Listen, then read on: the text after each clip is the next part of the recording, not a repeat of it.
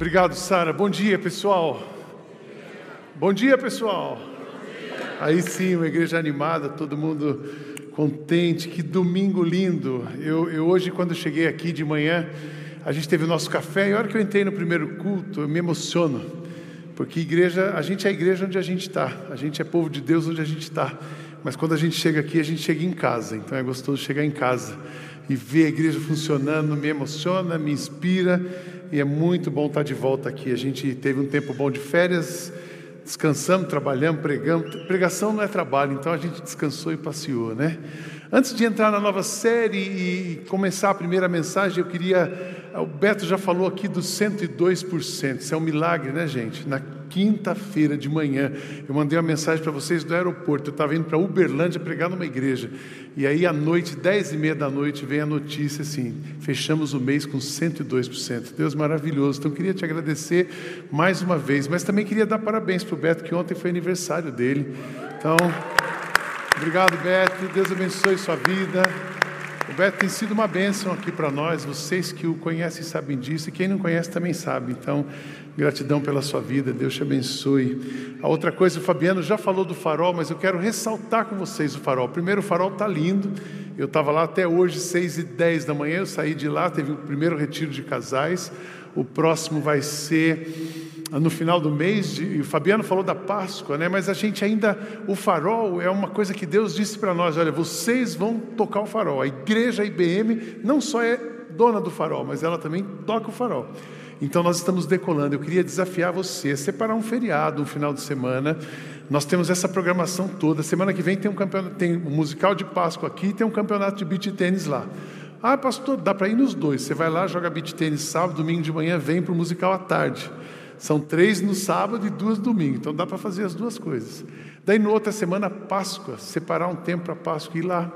Depois da Páscoa, a gente tem o 21 de abril, feriado também, um festival gastronômico de alta culinária brasileira. Então, cada dia um negócio diferente. Ainda não vai ser Manauara, mas eu vou chegar lá para fazer aqueles negócios tucu, tucupi, costeleta de tambaqui. Meu Deus do céu, hein, Luiz? Ah, Festival Gastronômico 21 de abril, depois a gente retiro de casais com filhos pequenos no último final de semana, depois a gente tem o primeiro de maio, depois a gente tem o Dia das Mães, passa o Dia das Mães com a sua família. Detalhe, no Dia das Mães, a hospedagem da mãe é de graça, é por conta do farol. Então, se você vai à família, quatro pessoas, a mãe não paga. É uma promoção para a gente, para você ir lá passar o Dia das Mães com a gente. Depois do Dia das Mães, vem de novo encontro de casais, aí vem as mulheres, vai ter um novo retiro de mulheres e assim por diante. Até julho, a gente separa tempo para isso. À medida que o farol vai sendo conhecido, as pessoas vão fechando encontros e eventos e ele vai decolando sem a, a gente precisar estar tão forte lá. Então eu queria te convidar, fiquei pensando esse final de semana, se cada família da igreja passar um final de semana por ano aqui, a gente lota a agenda do farol. Então invista no farol, decolhe o farol, ajuda a gente, vai para lá, esse projeto está lindo, maravilhoso, nós ainda vamos ver muita coisa, como já estamos vendo, mas ainda muita coisa bonita vindo pela frente. Terceira coisa, eu queria fazer um convite para você. A, a nossa igreja, ela faz muita coisa boa para ajudar as pessoas. A gente tem muita coisa acontecendo na Foco, são muitos projetos da Foco. A gente tem muita, acontecer, muita coisa acontecendo na área de missão da igreja. A gente que está aqui dentro sabe de um pouco disso. Mas quem está fora daqui sabe quase nada disso. Então a gente resolveu fazer uma coisa chamada Noite do Bem. O que é a Noite do Bem? Anota na sua agenda, 25 de abril, vai ser uma segunda-feira. Nós vamos reunir a igreja, eu queria convidar vocês, mas também queria que você trouxesse alguém.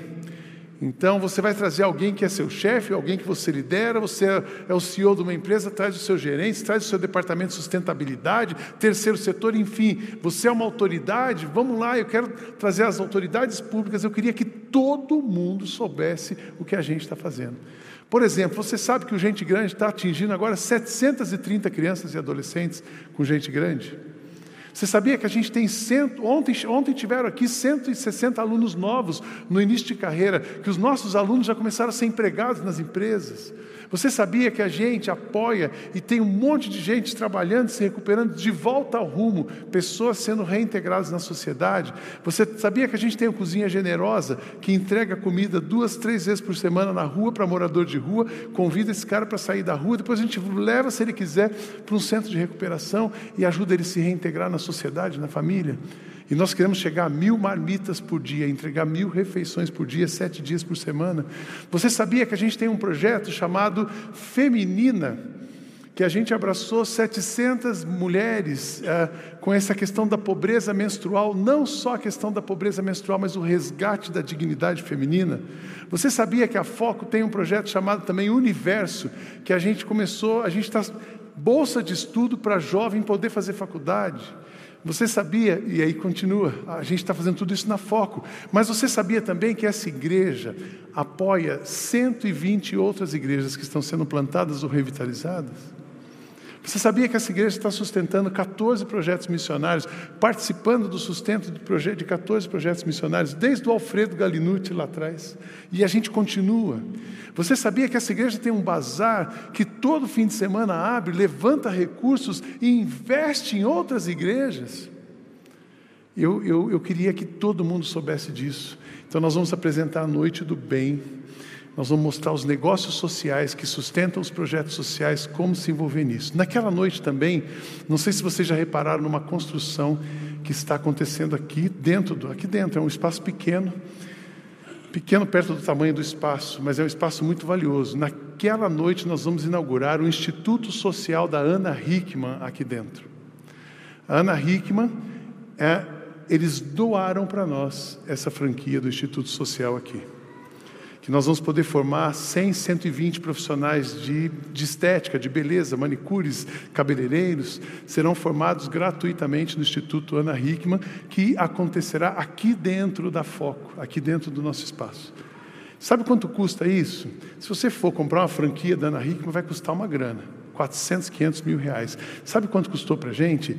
Foi o segundo instituto social que ela doa. É o segundo instituto social é doado pela empresa que administra a franquia da Ana Hickman. Então a Foco ganhou isso, gente. Não é uma benção?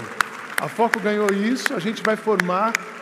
Uma das coisas que a gente reclama muito aqui em Alphaville é falta de mão de obra, falta de profissional qualificado. Então não vamos reclamar, vamos qualificar.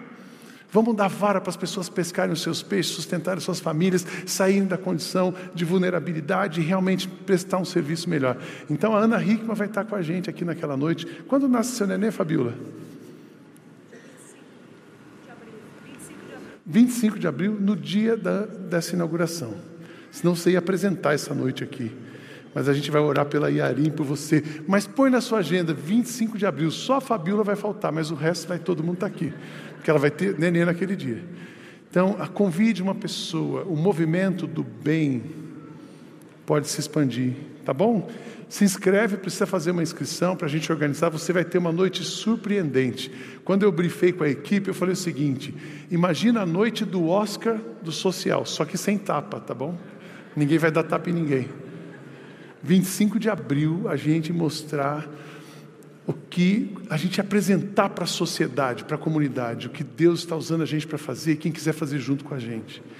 São mais de 6 milhões de reais investidos em projeto social por ano. É um baita de um desafio para a gente mudar a vida de pessoas e eu quero fazer isso com vocês, amém? Então, só se inscrever, vem participar com a gente, vamos juntos. A gente não muda o mundo, mas a gente muda o mundo de muita gente e eu quero convidar essa igreja, você, para fazer isso com a gente a nossa série de mensagens, Jesus, o centro da vida. Você vai ouvir falar esse mês inteiro. É como se a gente parasse um pouco. Sabe quando você para a sua família? Vamos, assim, ó, vamos fazer um. Na minha casa a gente tem esse costume. A gente fica muito tempo longe, às vezes as agendas não batem e a gente vê os assuntos meio ruidosos. O grupo de WhatsApp não está tão alinhado. Daí a gente marca um almoço, senta à mesa e fala assim: vamos alinhar a nossa conversa. É como se a gente estivesse celebrando da família. Esse mês a gente precisa fazer uma conversa de alinhamento, porque o nosso foco precisa ser Cristo. Essa igreja que você frequenta, participa ou apenas está visitando pela primeira vez, a gente quer que você venha, frequente, participe, fique nesta igreja por causa de Cristo, não por causa de nós. A gente quer que você fique nessa igreja não por causa daquilo que nós fazemos para você, mas por causa daquilo que Cristo faz em você. Porque se você vier por causa de mim, eu vou te frustrar em algum momento. Se você vier por causa do que a igreja faz, a igreja vai às vezes fazer alguma coisa que não te agrada. Então a sua relação conosco não pode ser nem consumo, nem ser uma relação de paternidade, de manipulação. Sua relação com uma igreja precisa ser uma relação pessoal com Cristo. Então você vai ouvir isso hoje no musical semana que vem, na outra semana. Eu vou terminar a série no último domingo de abril. Não sei quantos de vocês conhecem esse instrumento aqui. O pessoal da câmera pode dar um zoom aqui para mostrar esse instrumento para o pessoal. Quem sabe o que é isso aqui? É um diapasão. O que, que faz um diapasão? Hã? Tom. Quem é músico, quem é músico raiz, né, sabe disso. Você bate aqui no diapasão. Ouviram uma nota? Ó?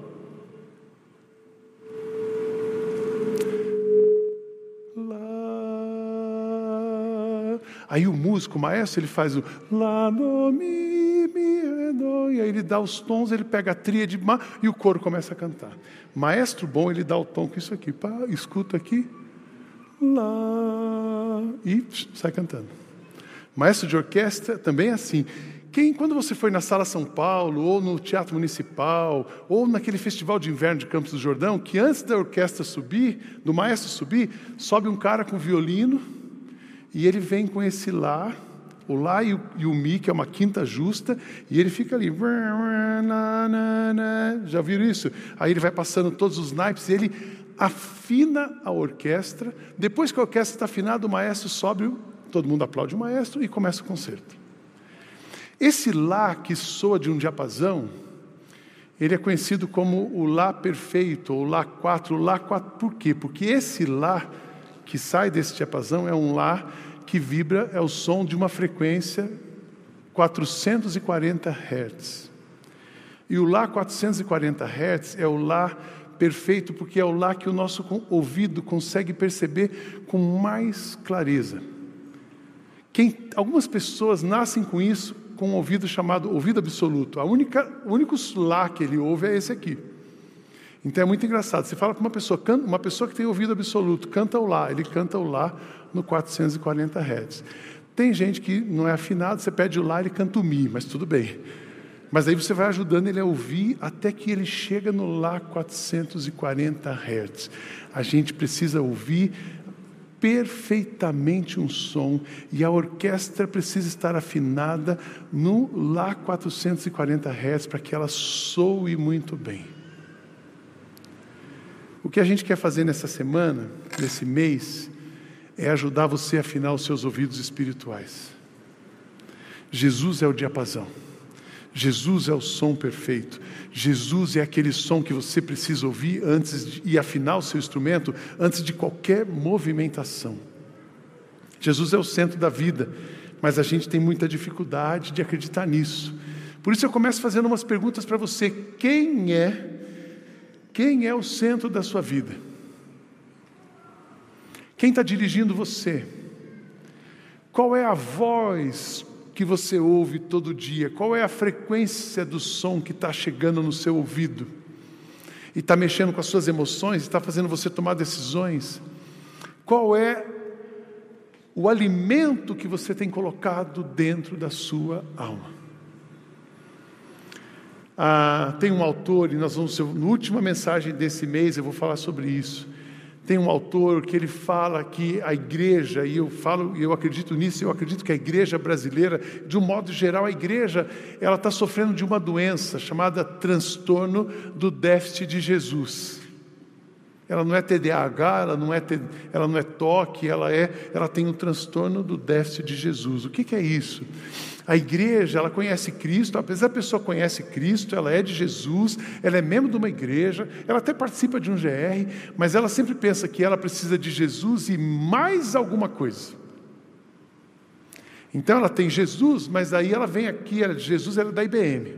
Na segunda-feira ela vai na igreja XYZ, porque lá tem milagre. Na outra tem cura. Na outra tem oração forte. Aí ela começa. E eu preciso, olha, eu tenho uma mulher que ora por mim toda semana. E eu tenho um pastor fulano de tal. Isso é um transtorno de déficit de Jesus. Nosso maior desafio, seu maior desafio não é confessar Jesus como seu Salvador. O seu maior desafio é acreditar que Jesus é suficiente e quem tem Jesus tem tudo e que a presença de Jesus na sua vida vai fazer você ouvir tudo perfeitamente como você precisa ouvir. E nessa igreja você vai ouvir o seguinte: toda a mensagem, essa igreja tem um assunto, e o nosso assunto é Jesus. Sempre nós vamos falar disso para você. Qualquer movimento, essa igreja faz muita coisa, mas num projeto social, a música, o tom que as crianças precisam ouvir é o é tom de Jesus. Quando você faz uma viagem missionária, precisa ser de Jesus. Quando você vem num aconselhamento aqui no Espaço da Alma, a gente precisa levar você para Jesus. Quando você vem numa celebração, se você percebeu, todas as mensagens que nós cantamos até agora falavam de Jesus. Não há nada como o poder de Cristo. A gente falou de Cristo, fundamento, aquele que ressuscitou. Jesus ressuscitou e vivo está em mim. Todas as músicas falam de Jesus. Toda a nossa pregação precisa começar e terminar em Jesus. E a única coisa que você precisa para viver bem na vida é Jesus. Amém, irmãos? uma orquestra que toca bem, ela está afinada. Nessa frequência. Não depende do teatro, não depende do maestro, não depende dos melhores músicos. Os melhores músicos desafinados vão desafinar. A melhor sala de concerto, se a orquestra estiver desafinada, o som não vai ser bonito. A melhor música composta, se não for afinada, não soa, porque precisa de afinação. Então não é o que você tem, não é quem você é, mas é quem habita em você. Essa é a diferença. E foi isso que Paulo escreveu aos Colossenses. Ele, Paulo, a carta de Paulo aos Colossenses é uma apologia à pessoa de Cristo e uma apologia dizendo assim: não existe um outro caminho, um outro jeito de você viver que não seja Cristo. E é interessante que aquela igreja já estava estabelecida, já era bem sucedida. Paulo já estava no final do seu ministério, já sofria todas as dores de ser perseguido, de ter sido um, um discípulo, um, um missionário. E ele então escreve para aquela igreja. O que eu quero ler com vocês, capítulo 1 da carta de Paulo aos Colossenses, versos 13 a 29, dizem assim: Pois ele nos resgatou do domínio das trevas e nos transportou para o reino do seu Filho amado, com quem temos a redenção, a saber, o perdão dos pecados. Ele é a imagem do Deus invisível o primogênito de toda a criação, pois nele foram criadas todas as coisas nos céus e na terra, as visíveis e as invisíveis, sejam tronos ou soberanias, poderes ou autoridades, todas as coisas foram criadas por Ele e para Ele. Ele é antes de todas as coisas e nele tudo subsiste. Ele é a cabeça do corpo, que é a igreja, é o princípio primogênito dentre os mortos, para que em tudo tenha a supremacia pois foi do agrado de Deus que nele habitasse a plenitude, toda a plenitude, e por meio dele reconciliasse consigo todas as coisas, tanto as que estão na terra quanto as que estão nos céus, estabelecendo paz pelo seu sangue derramado na cruz. Antes vocês estavam separados de Deus e em suas mentes eram inimigos por causa do mau procedimento de vocês. Mas agora ele os reconciliou pelo corpo físico de Cristo mediante a morte, para apresentá-los diante dele santos, inculpáveis e livres de qualquer acusação, desde que continuem alicerçados e firmes na fé, sem se afastarem da esperança do Evangelho que vocês ouviram e que tem sido proclamado a todos que estão debaixo do céu. Esse é o Evangelho do qual eu, Paulo, me tornei ministro e agora me alegro em meus sofrimentos por causa, por vocês e completo no meu corpo o que resta das aflições de Cristo em favor do seu corpo, que é a igreja Dela eu me tornei ministro de acordo com a responsabilidade por Deus a mim atribuída de apresentar-lhes plenamente a palavra de Deus, o mistério que esteve oculto durante épocas e gerações, mas que agora foi manifestado aos seus santos. A eles quis Deus dar a conhecer entre os gentios a gloriosa riqueza deste mistério que é Cristo em vocês. Cristo em vocês, a esperança da glória. Nós o proclamamos, advertindo e ensinando a cada um com toda sabedoria, a fim de que apresentemos todo o homem perfeito em Cristo. Para isso eu me esforço, lutando conforme a sua força que atua poderosamente em mim. Algumas palavras me chamam a atenção nesse texto, uma delas é a força de Cristo.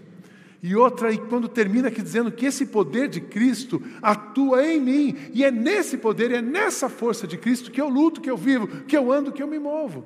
Uma pessoa, quando ela encontra Cristo, ela encontrou mais do que a eternidade, ela encontrou mais do que a salvação, ela encontra o alimento, ela encontra a força, ela encontra a autoridade, ela encontra poder para vencer as trevas e dissipar o mal. Cristo é tudo e faz tudo em você. Paulo está nos dizendo aqui, ele começa falando que Jesus é a palavra viva de Deus. E o Pai se revela completamente em Jesus. Ele é a imagem do Deus invisível. Por que Jesus? Como é que eu conheço Deus? Quem conhece o Filho, conhece o Pai.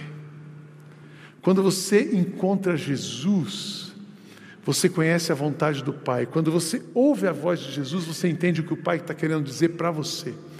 Como é que você ouve a voz de Jesus? Tem uma terceira pessoa na Trindade chamada Espírito Santo, esse que se move, que faz aquele arrepio que você sente, aquela voz que você ouve, aquele toque que movimenta você. Esse é o Espírito Santo que habita, que sela aqueles que confessam Cristo como seu Salvador. E o Espírito se move, a gente vai na direção, ouve a voz do Filho, entende o Pai e encontra descanso. A voz dos nossos problemas nos, nos incomoda. A voz das nossas dificuldades e limitações nos deixa ansiosos, nos deixa ansiosos. A voz da dor, ela deprime, mas a voz de Jesus te levanta. A voz de Jesus te inspira, a voz de Jesus traz clareza, porque Ele é a imagem do Deus invisível. Aqui também Paulo está dizendo para nós que Jesus é a força gravitacional que une todas as coisas, trazendo-as à existência e dando-lhes significado. Sem Ele, todas as coisas perdem o seu valor. Sem Ele, nada do que foi feito pode ser feito. É interessante que a gente, quando pensa na criação, a gente pensa assim: tem o Deus Pai ali fazendo a criação, daí a gente também entende que o Espírito de Deus pairava sobre as águas, mas Jesus estava na criação. O Verbo se fez, se fez carne e habitou entre nós. No princípio era o Verbo, e o Verbo era Deus. Quem é o Verbo? É a palavra. Jesus estava ali na criação, quando Deus fez separação de terra e de mar. Quando Jesus fez separação de noite e dia, Deus fez separação de noite e dia, Jesus estava lá. Jesus está no começo da Bíblia. Jesus é o Adão, Jesus é a água de Meribá, Jesus, ele é o, o juiz, ele é a, a, pessoa, ele é a voz do profeta, e Jesus é aquele que termina em Apocalipse dizendo que ele é o Cordeiro de Deus que está no céu, assentado à direita do Pai e vai receber toda a glória. E no final das contas, todos nós, todas as pessoas de toda raça, tribo, tribo, língua e nação, nós estaremos diante do Cordeiro adorando aquele que é o Cordeiro de Deus. Entendeu onde a gente vai terminar? Eu não sei onde você está hoje, mas eu sei que nós vamos terminar ali, aos pés do Cordeiro, porque Jesus é essa pessoa. Jesus é tudo do começo ao fim. Toda a história está é a história de Jesus. Toda a nossa história é a história de Jesus. Paulo está dizendo para nós aqui que a pessoa de Jesus ela é o centro de uma grande circunferência. Essa grande circunferência é a sua vida, é a nossa vida. Mas Jesus está no centro. Tudo o que acontece na nossa vida é periférico. E a gente começa a ter problema quando a gente pega aquilo que é periférico e coloca no centro. Mas quando a gente coloca Jesus no centro, ele organiza o periférico. É interessante, tudo isso que nós falamos da igreja até agora, Falar do farol, o farol é periférico. Falar do musical da Páscoa é periférico. Falar do almoço do restaurante é periférico. Falar da noite do bem é periférico. Mas o centro dessa igreja é Cristo, é quem Ele é e não é o que nós fazemos. Amém, irmãos? Entendeu a diferença? Porque se a gente colocar qualquer coisa dessa que a gente mencionou no centro, vai bagunçar essa igreja. Vai dar confusão. Porque um acha que é mais importante outra coisa, outra... aí começou a carnalidade. E a mesma coisa é na nossa vida. A sua vida não é o seu trabalho. A sua vida não é a sua riqueza. A sua vida não é o seu sucesso. A sua vida não é o seu fracasso. A sua vida não é o que você faz, mas a sua vida é Cristo em você, a esperança da glória. Deu para entender isso? Esse amém tá só ouvi um amém. Deu para entender isso? A nossa vida é Cristo. Assim, mas então eu tenho Cristo, é mais fácil você vir aqui aceitar Cristo e ir embora para casa do que você amanhã cedo na dificuldade ou você na dor dos, daquele filho que está te dando preocupação, você entender assim: Cristo é suficiente para mudar esse filho e trazê-lo de volta. Cristo é suficiente para resolver esse problema que eu não consigo resolver. Cristo é, é suficiente para abrir o céu e fazer brotar na minha frente uma solução que a minha inteligência nunca pensou, porque Ele é o Deus poderoso, Ele é a força que se move em nós e através de nós e por nós. Dele, por Ele e para Ele. O que Ele faz em mim, Deus conosco, Deus por nós, Deus em nós e Deus por nós. Esse é Cristo. O Bonhoeffer ele diz que Jesus é o centro da existência humana, da história e o centro entre Deus e a natureza. A história da humanidade é a história de Jesus. Você não constrói a sua história, ele constrói uma história.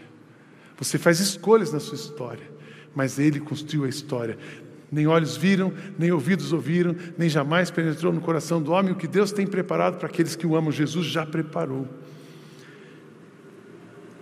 Paulo está dizendo para nós aqui que Jesus é o tom perfeito, ele é o diapasão divino para que tudo que conduz, para tudo que conduz ao eterno. Você precisa ah, ouvir uma voz divina, ouça Jesus. Você precisa é, tomar uma decisão, toca o diapasão e ouve Jesus. Ele é esse diapasão. O nascimento, a morte, a ressurreição, o dia do seu encontro com Cristo está tudo alinhado com o próprio Cristo.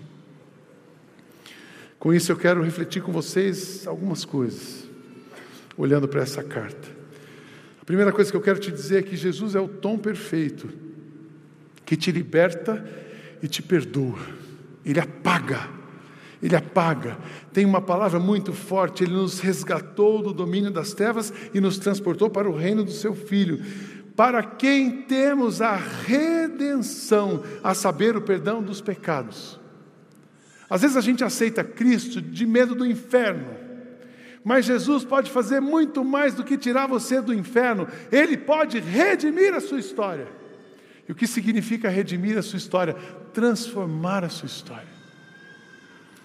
A ONU fala, quando a gente olha a ONU estudando a humanidade, a ONU fala de 17 gigantes que assolam a humanidade.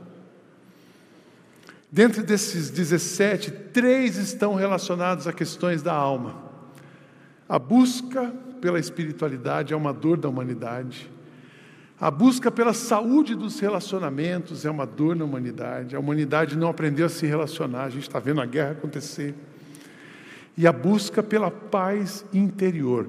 Paz interior, relacionamentos e espiritualidade. São três dos 17 gigantes que assolam a humanidade.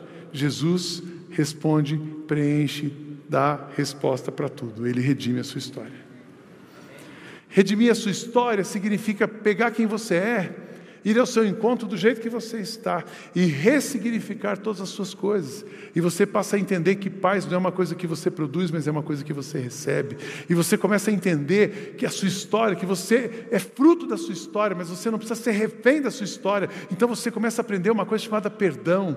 Você consegue perdoar alguém quando você entende que você foi perdoado.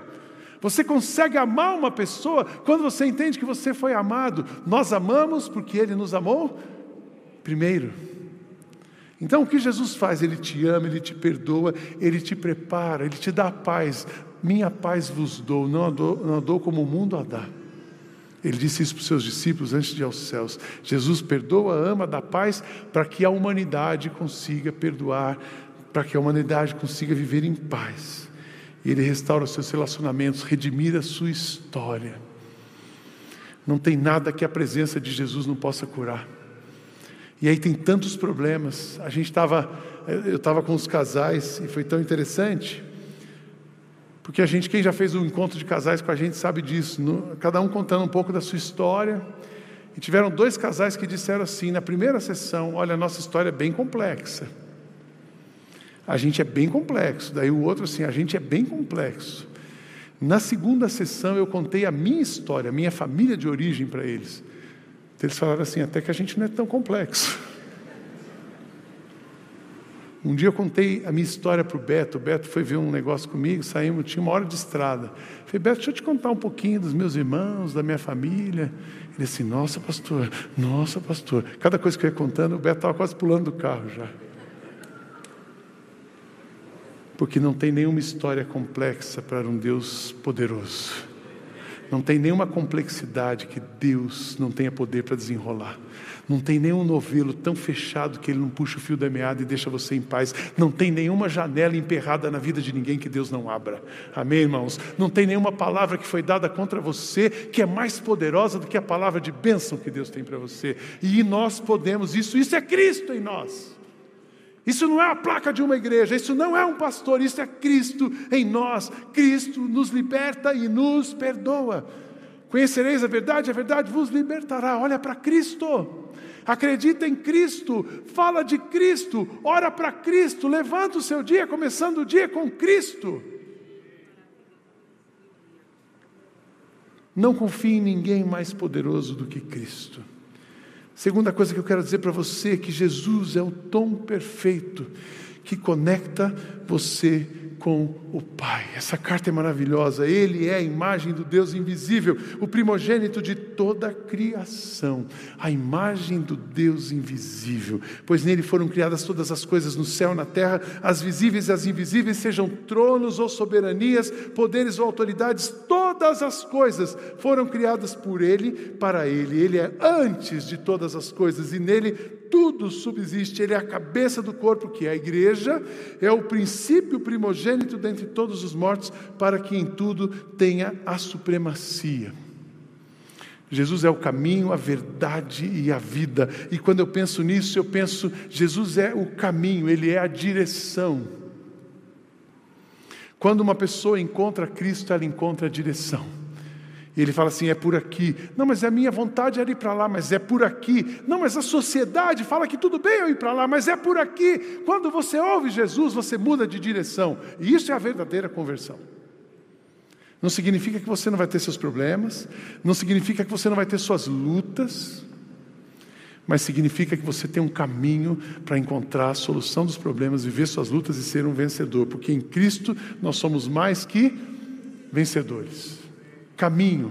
Mas Jesus também é verdade, clareza. Quando você encontra Jesus, quando você põe Jesus numa história, é como se você acendesse a luz para ter clareza de pensamento, de decisão, de discernimento espiritual.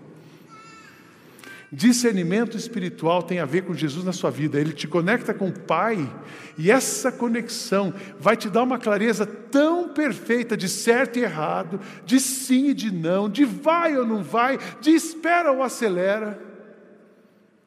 A sua assertividade não depende do MBA que você fez, a sua assertividade depende da clareza que Cristo traz para a sua vida. Então a gente precisa olhar para Cristo, mas Ele responde negócio, Ele responde tudo. Eu não conheço um assunto que Cristo não responda para nós. E quando Cristo responde, sabe o que fica, acontece com você? Você fica em paz mesmo que seja não, mesmo que seja espere, mesmo que seja, ó, não tenho prazo para te resolver, mas você vai esperar.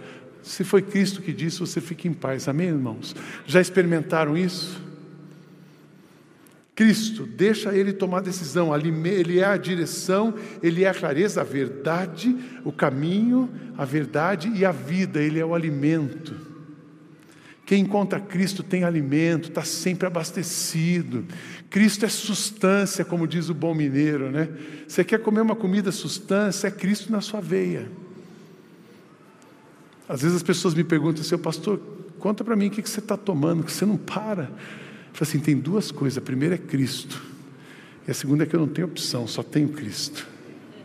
Qual a opção que você tem de, de parar hoje? Alguém tem a opção de parar? Qual a opção que você tem de deixar para depois? Qual é a outra opção melhor do que Cristo que você tem para viver a sua vida? Eu não conheço nenhuma. Da mesma forma que eu tenho certeza que todas as pessoas que andam com Cristo chegarão a um lugar seguro. Todas as pessoas que lutam com Cristo são vencedoras.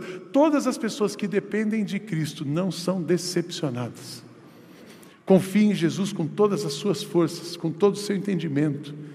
Se entregue a Ele, e se conecte a Ele para que você tenha alimento, direção, clareza e alimento. Amém, irmãos? Jesus é o tom perfeito que traz sentido para a sua vida. Sabe, uma, uma das coisas que tem me impressionado na sociedade, lá atrás, lá atrás, eu digo antes da pandemia, de 2020 para trás, todo mundo buscava, falava-se muito em propósito de vida, quero propósito de vida.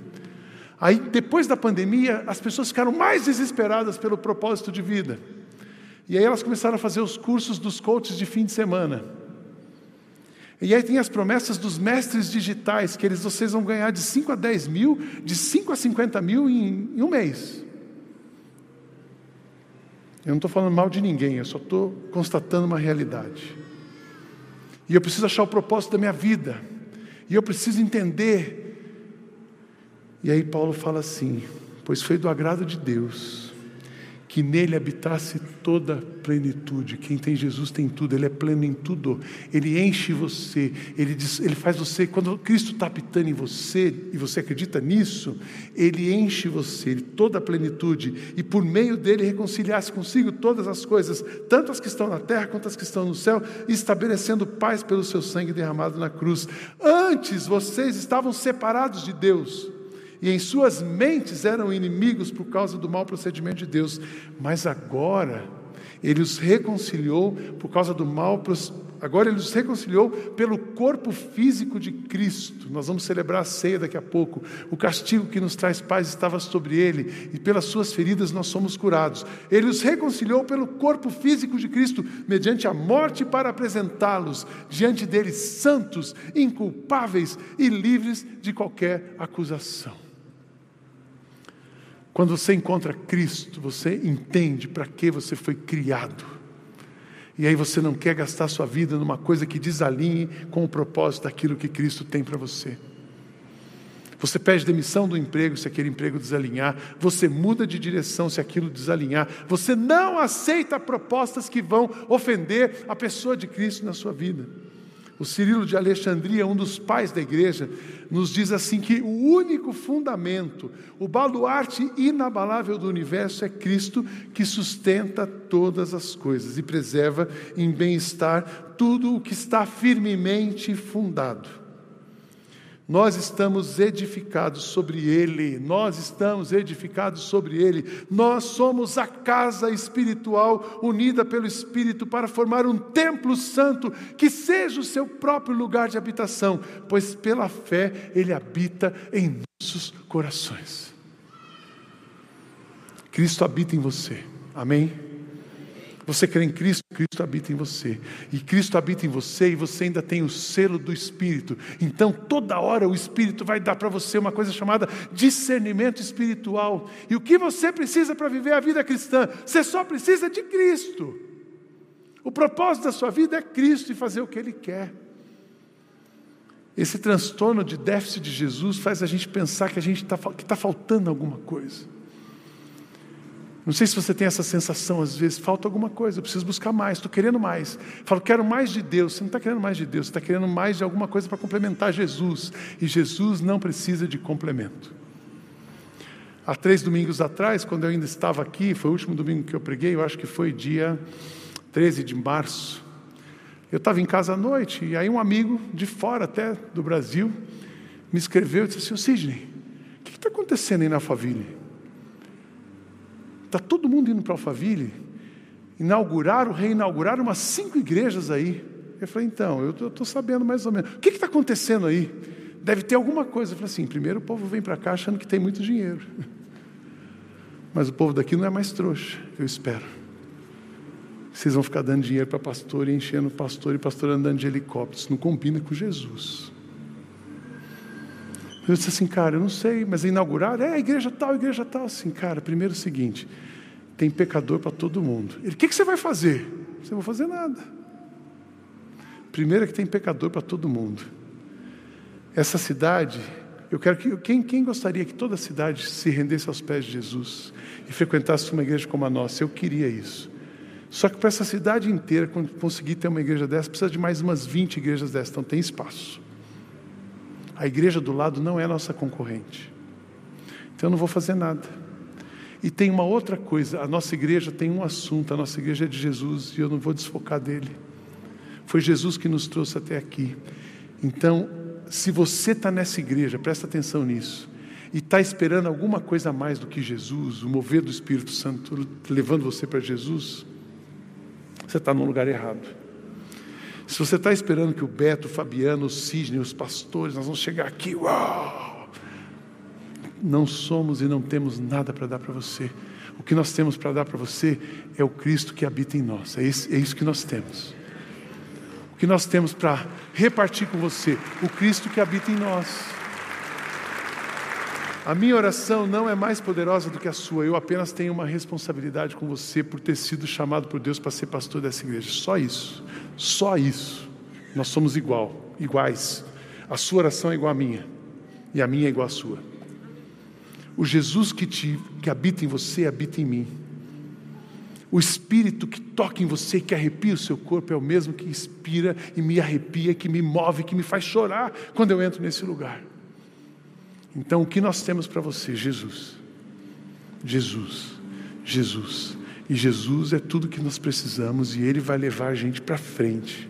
Não é o nome da nossa igreja, não são os projetos da nossa igreja. A gente faz tudo isso para levar a gente para Jesus. Está claro, irmãos?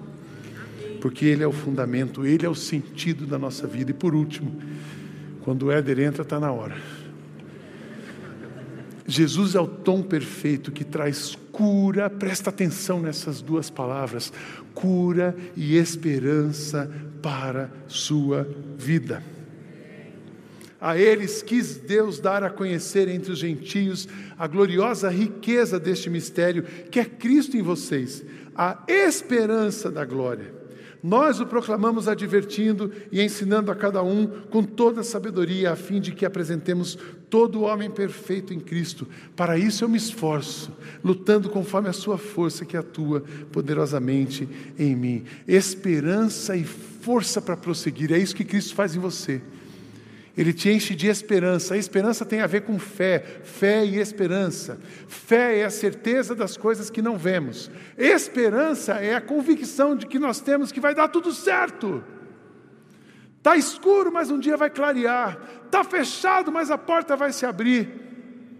Ainda não recebi, mas eu tenho promessa que Deus vai responder a minha oração. Isso é esperança. E essa esperança é dada por Cristo em nós, o Cristo que vive em nós.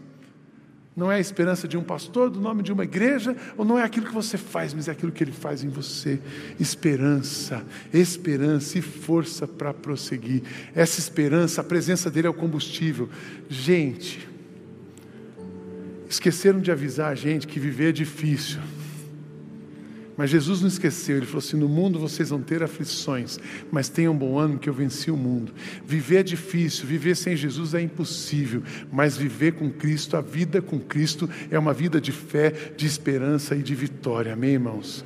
Vitória da eternidade, ali é a nossa vitória final, é ali a nossa que a gente venceu a guerra, mas vitória e força eu gosto dessa palavra, desse texto. Por isso eu luto com a força que Cristo me dá. Força para enfrentar amanhã, que é a segunda-feira, acabamos de falar disso numa série. Força para enfrentar as suas debilidades. Força para aguentar e esperar a hora dele responder, porque Deus não falha, Deus não atrasa, Deus não mente, Deus não muda, mas a gente precisa esperar. Eu quero terminar dizendo, preste atenção aqui. Que Deus não está tão interessado em consertar as coisas que deram errado na sua vida, o quanto Ele está interessado em te encontrar no seu fracasso e te levar para Cristo.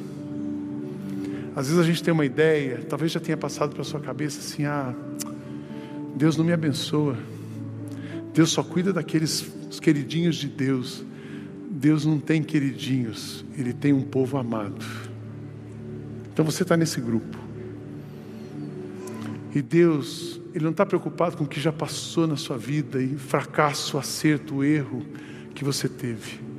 Ele está muito mais preocupado em encontrar você hoje, do jeito que você está, e levá-lo para Cristo. Porque se você estiver em Cristo, você é uma nova criatura, todas as coisas se renovarão na sua vida. Amém, irmãos? Puxa, eu não queria que você ficasse de cabeça baixa, não levante a sua cabeça, olhe para Cristo. Olhe para Cristo, permita-se ser encontrado por Cristo, coloque, derrame diante da cruz de Cristo, aos pés de Cristo, as suas lutas, as suas dores, as suas debilidades, as suas fraquezas, as suas preocupações, os seus pecados. Confesse a Deus os seus pecados e eles serão perdoados. Admita as suas fraquezas, porque quando eu sou fraco é que eu me torno forte. Vamos para Cristo. E Cristo vai cuidar de nós, e Cristo vai cuidar de você. Amém. Quando vier uma coisa nessa semana na sua cabeça, Cristo, Cristo, Cristo. Pastor, pode ser Jesus também, Jesus Cristo. Jesus Cristo é a mesma pessoa. E a o nome Jeová Rafá. O nome, ele tem muitos nomes mas é uma mesma pessoa com um único poder para mudar a sua história. O nome de Jesus, o nome de Jesus é poderoso, o nome de Jesus é forte, o nome de Jesus não há nada como o poder de Cristo. Ele move montanhas e ele vai mover as montanhas da sua vida. Ele curou aleijados, paralíticos, ele vai curar você. Na verdade, ele já nos, já nos curou, a nossa cura é eterna. Cristo, Cristo, Cristo, Cristo, Cristo. Essa igreja vai pregar Cristo até que Ele venha e leve a gente para viver com Ele. Amém, irmãos? E eu quero muito convidar você para viver Cristo com a gente. Eu quero muito convidar você para viver Cristo, levar Cristo para essas pessoas que estão precisando tanto. Tem gente passando fome. Antes da gente falar de Cristo, a gente precisa dar comida para eles. Porque Cristo dá comida para a pessoa primeiro. Tem gente que não precisa de comida, mas está precisando de esperança, está precisando de ter certeza que vai dar tudo certo. E Cristo dá para nós certeza de que vai dar tudo certo. Ele nos enche de esperança. Queria que você fechasse seus olhos, que você pensasse em Cristo. Essa igreja vai continuar forte em Cristo. O som vai aumentar, o volume da presença de Cristo, o perfume da presença de Cristo vai aumentar. Mas eu quero que a gente não perca o foco de Cristo. Nós não vamos tirar o pé da rocha inabalável. Eu gostaria de fazer duas perguntas, uma pergunta e um convite, na verdade. Pergunta é se nessa manhã você que veio aqui, você que está em casa, talvez você nunca tenha entregado sua vida para Cristo e você quer entregar nessa manhã sua vida para Cristo. Você entendeu que não precisa de uma religião, você não precisa de um pastor, você não precisa ficar correndo de tenda em tenda.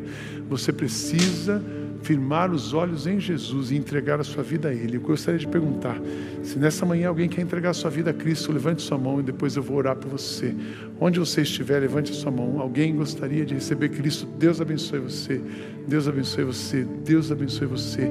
Que Cristo habite em seu coração, encha a sua vida, a sua presença, a presença dele, a sua vida. Que Deus abençoe você. Deus abençoe. Pode levantar sua mão bem alto. Lá atrás, alguém. Deus abençoe você. Mais alguém lá atrás. Deus abençoe você. Alguém que é desse lado direito. Eu quero entregar minha vida para Cristo, quero andar com Cristo, quero viver para Cristo. Lá atrás, Deus abençoe você, Deus abençoe você. Obrigado, recepção, por nos ajudar. Deus abençoe você aqui. Deus abençoe você. Enche o seu coração, enxuga as suas lágrimas e a força do poder da presença de Jesus te inspire para andar para frente. E você conte conosco, todos vocês que estão levantando as suas mãos, contem conosco para apoiar você em todos os passos que você quiser dar na direção de Jesus.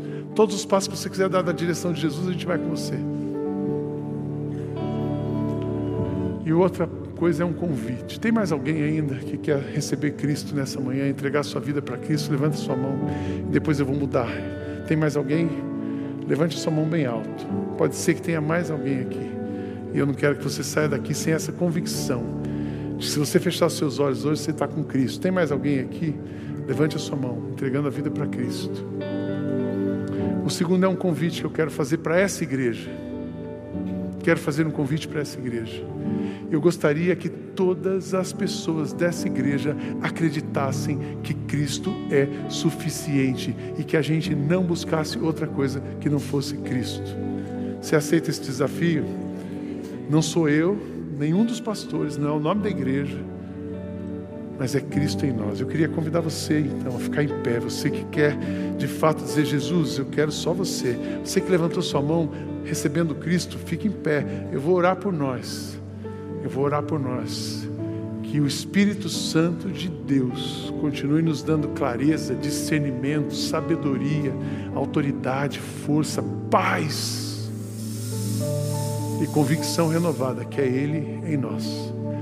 Não depende do que nós fazemos para Ele, mas depende do que Ele faz em nós. Senhor Jesus, muito obrigado obrigado pela tua mão poderosa sobre as nossas vidas. Obrigado pela tua presença em nós. Obrigado pelo movimento do teu espírito. Obrigado, Deus, pelas chuvas de bênçãos que o Senhor tem derramado sobre nós. Obrigado pela paz no meio dos conflitos. Obrigado, Deus, pelo alimento em meio ao deserto. Obrigado, Deus, por enxugar as nossas lágrimas em dias tão difíceis. Obrigado, Deus, por restaurar a nossa vida, restaurar a nossa sorte, restaurar, ó Deus, a nossa igreja, restaurar a nossa convivência. Muito obrigado, Deus. Nós cremos no Senhor. Continua recebendo toda a honra, glória e adoração que devemos ao Senhor. Nós oramos em Teu nome, Jesus. Amém e amém. Prepare o seu coração cantando essa música e depois nós vamos celebrar juntos a ceia do Senhor.